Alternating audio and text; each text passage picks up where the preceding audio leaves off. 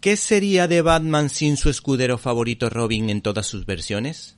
Pues bien, tengo en mis manos Robin Especial 80 Aniversario porque la editorial ECC en España está sacando una serie de especiales homenaje para secundarios de lujo del universo DC como Catwoman o en este caso Robin creado por Bob Kane y Bill Finger en abril de 1940 que tuvo su primera aparición en el número 38 de la serie.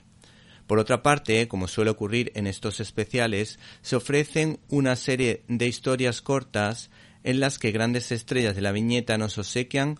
con pequeñas pero intensas historias de diferentes niveles de calidad. La que más nos ha gustado, sin dudarlo, ha sido El Desafío, escrito por Bruce Canwell e ilustrada por Lee Wicks, que nos ofrecen un relato clásico no exento de profundidad, dando a conocer las dotes como maestro de Batman, que desde la sombra sigue los progresos de su pupilo,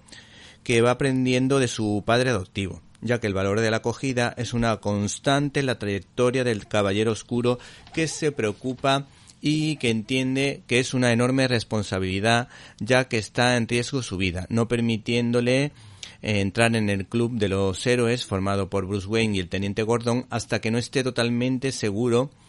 de que esta persona pues puede defenderse, de que está perfectamente preparado. Les invitamos a que sigan esta historieta con atención pues está muy lograda y la trama detectivesca resulta creíble. Bruce Wayne acepta a Dick Grayson cuando entiende que a su formación como guerrero le acompaña una ética que respeta incluso la vida de los delincuentes a los que atrapa del siguiente modo, como se deduce en este razonamiento del Caballero Oscuro. Un trabajo de libro. Se ha asegurado de que la cuerda no le afectase a las vértebras, a la yugular y al nervio vago ese matón puede colgar durante horas sin peligro de que se estrangule. Robin será un buen soldado.